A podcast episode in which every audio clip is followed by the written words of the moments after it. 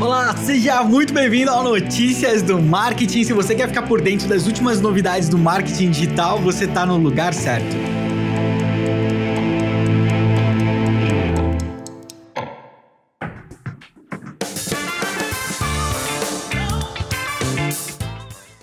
Seja muitíssimo bem-vindo a Notícias do Marketing dessa segunda-feira, dia 24 de agosto de 2020. E sim, sim, eu estou de volta. Essa daqui não é uma gravação, eu tô aqui de carne, osso e cordas vocais para te trazer mais notícias nessa, nessa semana, nesse quase finzinho de agosto. e gente, eu passei uma semaninha longe aí por conta do Siso, vocês sabem, eu tava morrendo de saudade de gravar podcast, é, mas o Estevão mandou bem demais enquanto eu estive fora. Espero que é, eu tenha feito tanta falta para vocês quanto vocês fizeram para mim, beleza? Beleza? Porque eu realmente tava com, com muita abstinência de gravar.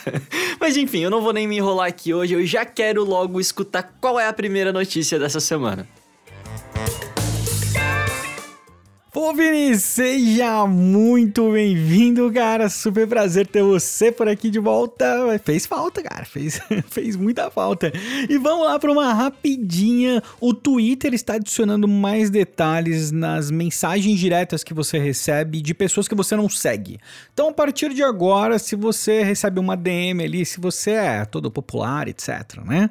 E recebe, recebe poucas DMs. Você recebe muitas DMs?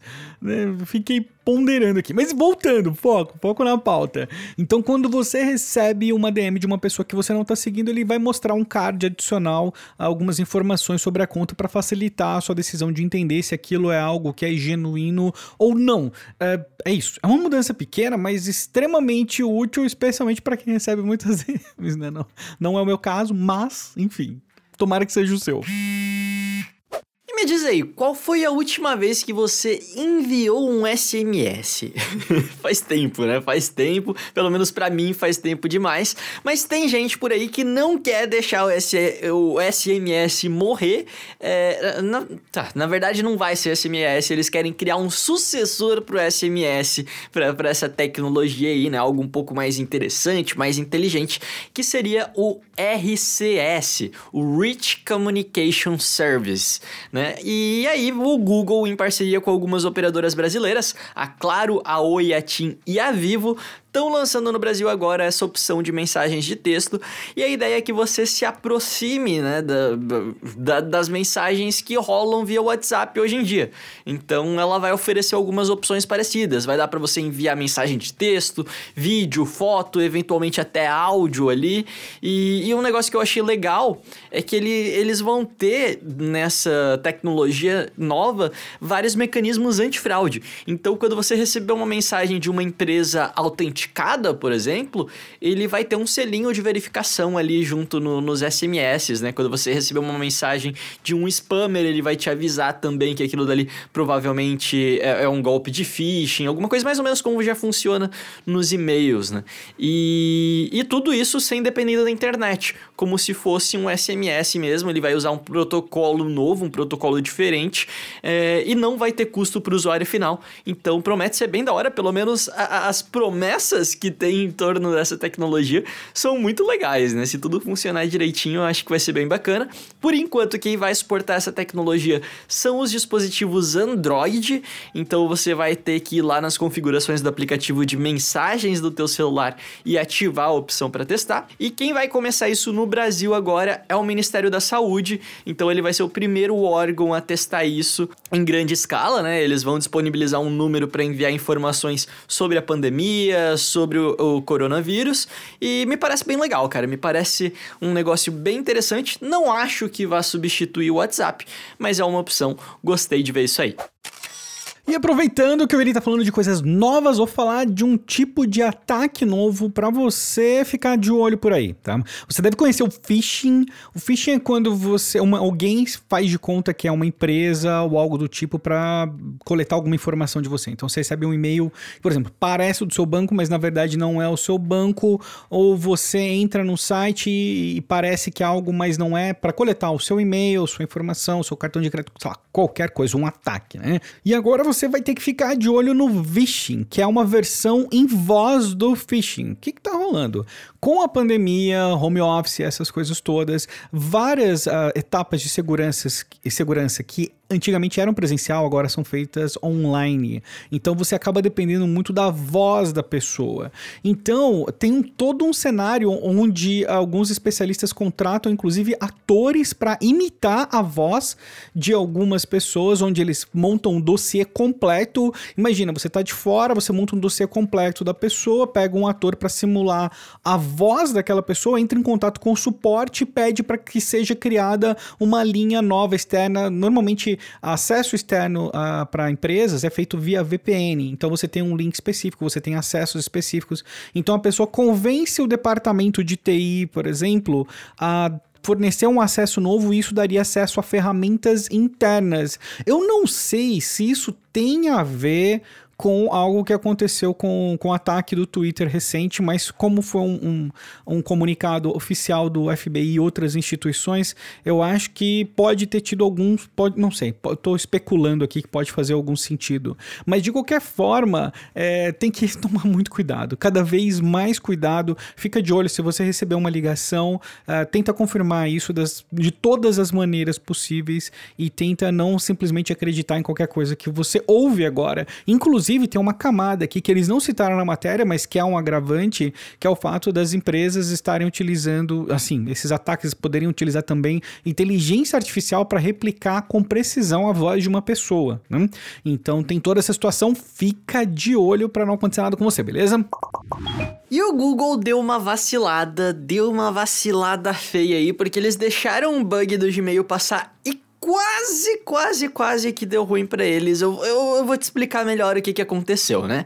É, todas essas empresas grandes, essas big techs, né? O Facebook, Google, Microsoft, etc. É, todas elas têm um programa de bug bounty né, que é basicamente um programa que paga os desenvolvedores que encontrarem erros de segurança na plataforma. Então você que manja aí da, das programações, se você encontrar algum erro de segurança em uma dessas plataformas, você pode reportar para eles e aí eles te dão uma graninha por, por conta disso, né? E aí todo dia tem vários hackers no mundo inteiro reportando esses erros para as empresas na tentativa de ganhar uns trocados. E, e aí em abril desse ano, olha só, em abril, cara, quatro meses atrás, uma pesquisadora, a Alison Hussein, descobriu uma falha de segurança no Gmail que permitia que uma pessoa mal intencionada fosse lá e enviasse um e-mail como se fosse uma outra pessoa. Né? E eu não vou entrar aqui em tecnicidades, até porque eu não entendo absolutamente nada de programação, mas o que rolava basicamente era que alguém te mandava um e-mail e aí você clicava para encaminhar esse e-mail, fazia uns negócios de hackers ali, e que eu não faço a mínima ideia de como funciona, e aí esse e-mail acabava indo como se fosse aquela pessoa e não como se você tivesse encaminhado o e-mail, né? Então, bem sério, basicamente é como você enviar um e-mail se passando por uma outra pessoa.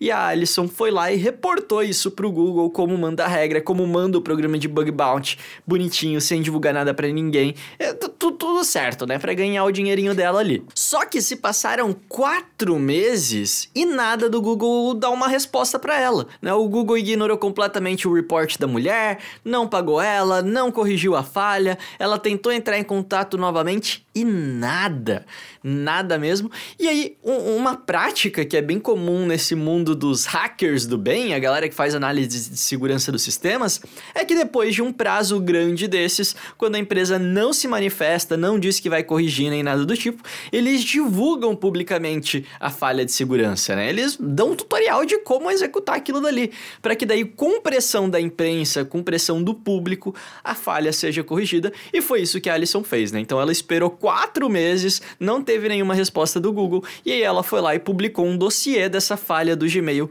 no blog dela, explicando certinho como replicar, como aquilo dali funcionava, quais eram os perigos daquilo. E aí, sete horas depois que ela fez esse post no blog dela, o Gmail corrigiu a falha, o que prova que nem era algo tão difícil assim de se resolver, né? Eles só não estavam ligando para isso mesmo. é, por fim, a Alison ficou sem a grana de recompensa do Bug Bounty, né? Porque para receber você não poderia ter divulgado nada, mas ela ficou pistola ali que ninguém deu a mínima pro trabalho dela e, enfim, né, soltou, entendo completamente ela. mas pelo menos ela conseguiu fazer com que o Google notasse a falha e corrigisse, e agora os usuários estão mais seguros, mas de qualquer forma, mega vacilo do Google. E agora o WordPress entra para a lista de empresas que estão criticando publicamente a Apple, especialmente na postura do seu CEO Matt Mullenweg. E eh, para mim faz todo o sentido do mundo, essa história tá, tá um pouco estranho, né? Ah, essa do WordPress, inclusive, eu assustei um pouco a postura da Apple, achei um pouco bizarro. Eu vou te explicar por quê. A Apple cobra 30%, esses mesmos 30% que estão sendo criticados pelo Fortnite, está gerando todo esse rebuliço no mercado de games e aplicativos de uma forma geral, né? porque tá, todo mundo está envolvido nisso, mas ela cobra esses 30% de aplicativos que cobram algo na plataforma. O lance é que o aplicativo do WordPress não vende absolutamente nada. Você baixa o aplicativo, você vê o conteúdo que tem ali, não tem, não tem venda, não tem botão para você comprar nada ali, entendeu? Se você olhar lá no Help, na ajuda, ele vai te direcionar para o wordpress.com, que também tem um serviço pago, né? Tem um domínio customizado, tem outras coisas ali que eles oferecem, mas a princípio no aplicativo você faz tudo gratuito. Então você tem acesso a três 3 GB de espaço, um domínio gratuito direto no, no WordPress.com. E é isso, o, o projeto inclusive é open source. Né? Então a Apple falou: beleza, vocês estão ganhando dinheiro em algum lugar, né? Então lá no WordPress.com vocês estão ganhando grana, beleza, a gente quer uma parte, para mim soou bastante assim, né? E eles estão obrigando o WordPress a adicionar os recursos premium deles dentro do aplicativo para poderem vender para aí a Apple tirar os 30% dela, meu. É tipo, eu, eu achei uma loucura, uma maluquice. E o que a Apple fez foi reter a conta de desenvolvedor, a, as atualizações da conta de desenvolvedor do WordPress enquanto isso. Então, os, os, quem usa o WordPress, quem depende do WordPress, ficou um tempão aí sem atualizações, o que acaba sendo um grande problema também. No final das contas, essa é uma notícia que já tem um resultado final. O Matt falou que vai se render a essa questão toda da Apple e vai implementar nos próximos 30 dias a opção de você você ter a versão premium do WordPress. Estou colocando premium, mas é a versão paga, né? É a versão paga do, do WordPress.com. Você adquire isso direto dentro da, da, da App Store com a opção de, de compra interna ali deles, né? E assim a Apple vai ficar com 30% de, de todas as transações, todas essas assinaturas aí. Eu achei bizarríssimo isso, bizarríssimo. Primeiro bizarro a Apple exigir isso de um aplicativo que tem que é, a proposta dele era ser gratuito, né? E não tinha nada pago, não tem um upselling lá dentro, entendeu? não tem nada do tipo.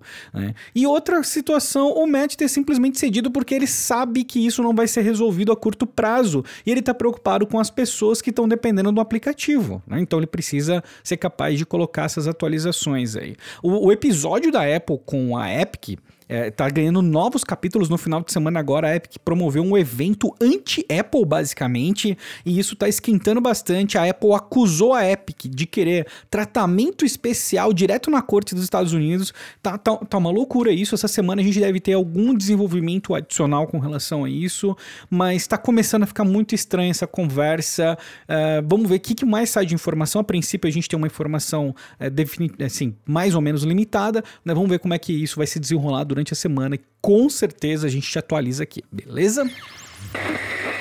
E quem tá chegando aí muito em breve, provavelmente deve chegar antes mesmo dos pagamentos no WhatsApp, é o nosso amigo Pix, né? Lembra do Pix? É, é aquela solução de pagamentos instantâneos do Banco Central que tá chegando aí para substituir os TEDs, os DOCs, enfim, né? Tem previsão aí para eles chegarem em novembro agora. E conforme essa data vai se aproximando, o Banco Central tem anunciado mais algumas promessas do Pix, mais algumas funcionalidades. E uma das principais delas vai ser a possibilidade de efetuar saques em dinheiro direto em lojas, em estabelecimentos comerciais.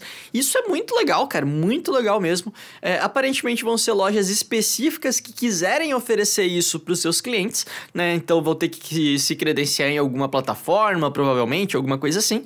E aí, pelo aplicativo do Pix, você vai poder ver os locais perto de você onde você pode sacar dinheiro. Você entra lá em uma determinada loja, uma lanchonete, alguma coisa assim. O caixa te dá o dinheiro em espécie e você transfere via Pix pro, pro QR, Code ali da loja, né? É bem simples, é, mas me parece bem eficiente também. Né? Essa função vai ser testada a partir de 2021 é, mas abre algumas possibilidades bem legais. E falando do ponto de vista de marketing mesmo, é, eu acho que é legal, cara, porque acaba sendo quase como se fosse um novo canal de divulgação ali pro pessoal. Então, beleza, a galera pode sacar dinheiro na tua loja, mas ela poderia nem conhecer a tua loja eventualmente, né? Então, assim, ela já vai lá, vai sacar dinheiro, já passa pelos corredores, já entra, já vai conversar com você, e aí pode ser uma oportunidade legal para que mais pessoas conheçam o teu estabelecimento. É muito bacana mesmo. Essa ideia não é exatamente uma novidade. Recentemente o PicPay começou a fazer isso também.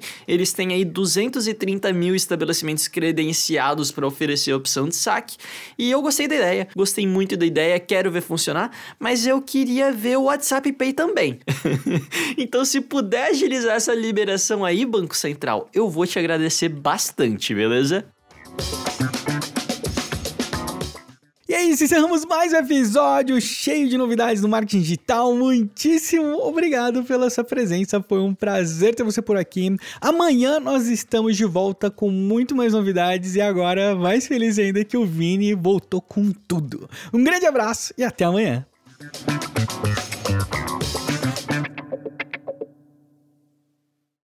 Este podcast foi uma produção de Estevão Soares e Vinícius Gambetta, distribuído por Agência de Bolsa e SMXP.